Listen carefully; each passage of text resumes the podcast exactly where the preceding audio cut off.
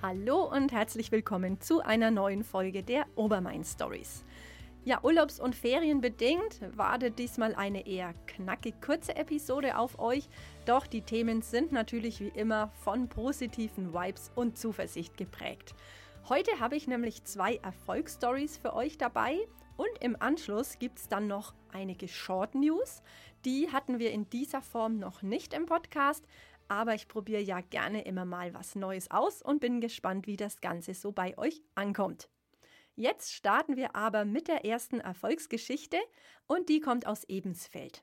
Dort ist diesen Sommer nämlich ein ganz tolles Projekt über die Bühne gegangen, wo durch die Zusammenarbeit von Naturschutz, Landwirtschaft und Behörden die allererste Brut einer bedrohten Vogelart, und zwar der sogenannten Wiesenweihe, im Landkreis Lichtenfels nachgewiesen und geschützt werden konnte. Ja, wie das Ganze abgelaufen ist, erzählen euch jetzt direkt die verantwortlichen Naturschützer vom Landesbund für Vogelschutz. Und das sind Michael Bäumler und die Vorsitzende der hiesigen LBV-Kreisgruppe, Marion Damm. Ja, ich war also äh, eigentlich schon seit geraumer Zeit in dem Gebiet unterwegs, um, weil die Marion Damm, Vorsitzende, hat ja da Hecken gepflanzt seit Jahr und Tag und wir, ich will immer so beobachten, was das letztendlich bringt. Da war die Feldflur außenrum, die Ackerlandschaft beobachtet. Und da habe ich dann am 26. Mai gegen abends da die männliche Wiesenweihe über eine Vertragsnaturschutzwiese, die in der Landschaft, in der Ackerlandschaft ist, gejagt und da hat man sich gefreut, dass überhaupt noch so eine Beobachtung gelungen ist und ab dem Tag drauf äh, war die dann in unserer LBV-Hecke äh, auf einer Greifvogelsitzstange über Stunden, Tag für Tag. Und dann war relativ schnell klar, dass die ein Nest bewacht, der männliche Vogel. Und es hat sich dann recht schnell bestätigt durch Eintragen von Nistmaterial und Futter. Ja, und dann bin ich halt regelmäßig mit dem Hund spazieren gelaufen, äh, gehe ja eh jeden Tag und habe das immer wieder beobachtet und wir haben das dokumentiert, Michael und ich. Und dann habe ich mich mit dem Herrn Landwirt Jochen Finkel kurz geschlossen der da hinten das Feld gepachtet hat. Habe ihm das erklärt und er war gleich äh, guter Dinge, kannst das auch und hat gleich gesagt, kein Thema, dann bleibt es stehen, 50 auf 50 Meter, wo wir dann abstecken mussten, weil es ist ja dann später abgedroschen worden. Erst wenn die ganzen Wiesenwein ausgeflogen waren, die Jungen. Und es hat natürlich gedauert. Das dauert wieder mal 30 Tage, bis sie ausfliegen, so ungefähr. Aber äh, ja, er war da ganz offen dafür und äh, hat alles ganz prima geklappt, muss ich sagen. Und letztendlich sind fünf junge Wiesenwein ausgeflogen. Wie diese flauschigen kleinen Vögel ausgesehen haben, könnt ihr übrigens auf den Fotos im Blogbeitrag zu dieser Podcast-Folge sehen. Das Projekt ist auch gerade deshalb so toll und erwähnenswert, weil wir ja immer wieder hören, dass Landwirtschaft und Naturschutz ja, eher gegenläufig sind oder auch nicht so wirklich Hand in Hand äh, gehen können. Aber hier ist genau das Gegenteil der Fall. Warum gerade die Zusammenarbeit mit Landwirten so wichtig für das Überleben der Wiesenweihe sind, das hat mir Michael Bäumler abschließend auch noch verraten. Ja, bei der Wiesenweihe ist ja so, dass, wie der Name sagt, äh, ein Wiesenvogel war, Wiesenbrüder in feuchten Wiesen. Und das ist ein Lebensraum, der steig rückläufig ist und da gab es kaum noch Bruden, Bruden. Der Vogel war vom Aussterben bedroht und hat aber dann den Sprung ins Getreide geschafft. Aber dort äh, kommt normalerweise ein Brut nicht hoch, weil äh, die vorm Dreschen in aller Regel nicht flügge werden. Und dort, wo der bayerische Verbreitungsschwerpunkt mittlerweile ist, Landkreise Würzburg, Kitzingen und Umfeld, dort gibt es inzwischen Strukturen vom Landesbund für Vogelschutz, von den Landratsämtern ein Artenhilfsprogramm und dort gibt es hauptamtliche Mitarbeiter, die suchen Nester und schließen Verträge mit den Landwirten ab. Aber für uns war es halt dann jetzt neu, erste Brut im Landkreis Lichtenfels und da wir konnten es aber mit Hilfe unserer Naturschutzbehörde äh, ganz genauso stemmen und haben das Nest wurde gesucht mit einer Drohne und äh, wurde eingezäunt. Der Landwirt wurde entschädigt für spätere Dreschen und letztendlich äh, ging die Sache erfolgreich über die Bühne. Kommen wir zur zweiten Erfolgsstory. Dafür nehme ich euch jetzt mit nach Markzeulen, wo es seit Mai den Dorfladen Flecken 47 gibt. Ein richtiges Schmuckstück im Ortskern. Wie kam es dazu? Seit 2008 stand das Gebäude leer, wurde dann 2019 von der Gemeinde erworben und auf Wunsch der Bürgerinnen und Bürger als Dorfladen umgebaut. Unten befindet sich der Laden mit verschiedenen und vor allem regionalen Produkten und oben gibt es Räumlichkeiten, die für kulturelle Veranstaltungen genutzt werden sollen. Als ich mich dort neulich umgesehen habe, ist mir auch direkt aufgefallen, dass das Motto des Ladens, Kafen und Waffen, auch wirklich zutrifft. Also man merkt richtig, dass die Leute dort nicht nur mal schnell was kaufen, sondern ins Gespräch kommen und das wirklich ein toller Treffpunkt für die Dorfgemeinschaft ist. Über drei Monate gibt es den Flecken 47 nun schon und dazu hat mir Kerstin Weinmann aus dem Team des Dorfladens mal verraten, wie die ersten 100 Tage eigentlich so gelaufen sind. Ja, also die ersten 100 Tage waren äh, sehr aufregend für uns alle, bis wir alle so eine richtige, einen Rhythmus gefunden haben, wo was hin soll im Laden, was wir alles brauchen, was die Kundschaft möchte. Aber so langsam haben wir einen guten Drive gefunden. Die Kaffeegäste kommen sehr gerne, haben jetzt auch schon einen festen Stammtisch, immer am Dienstagnachmittag, da kommen immer Damen. Und Freitagnachmittag kommt ein junge Männerstammtisch immer zum Bier trinken. da müssen wir dann auch schon öfters mal eine Kiste Bier kühl stellen.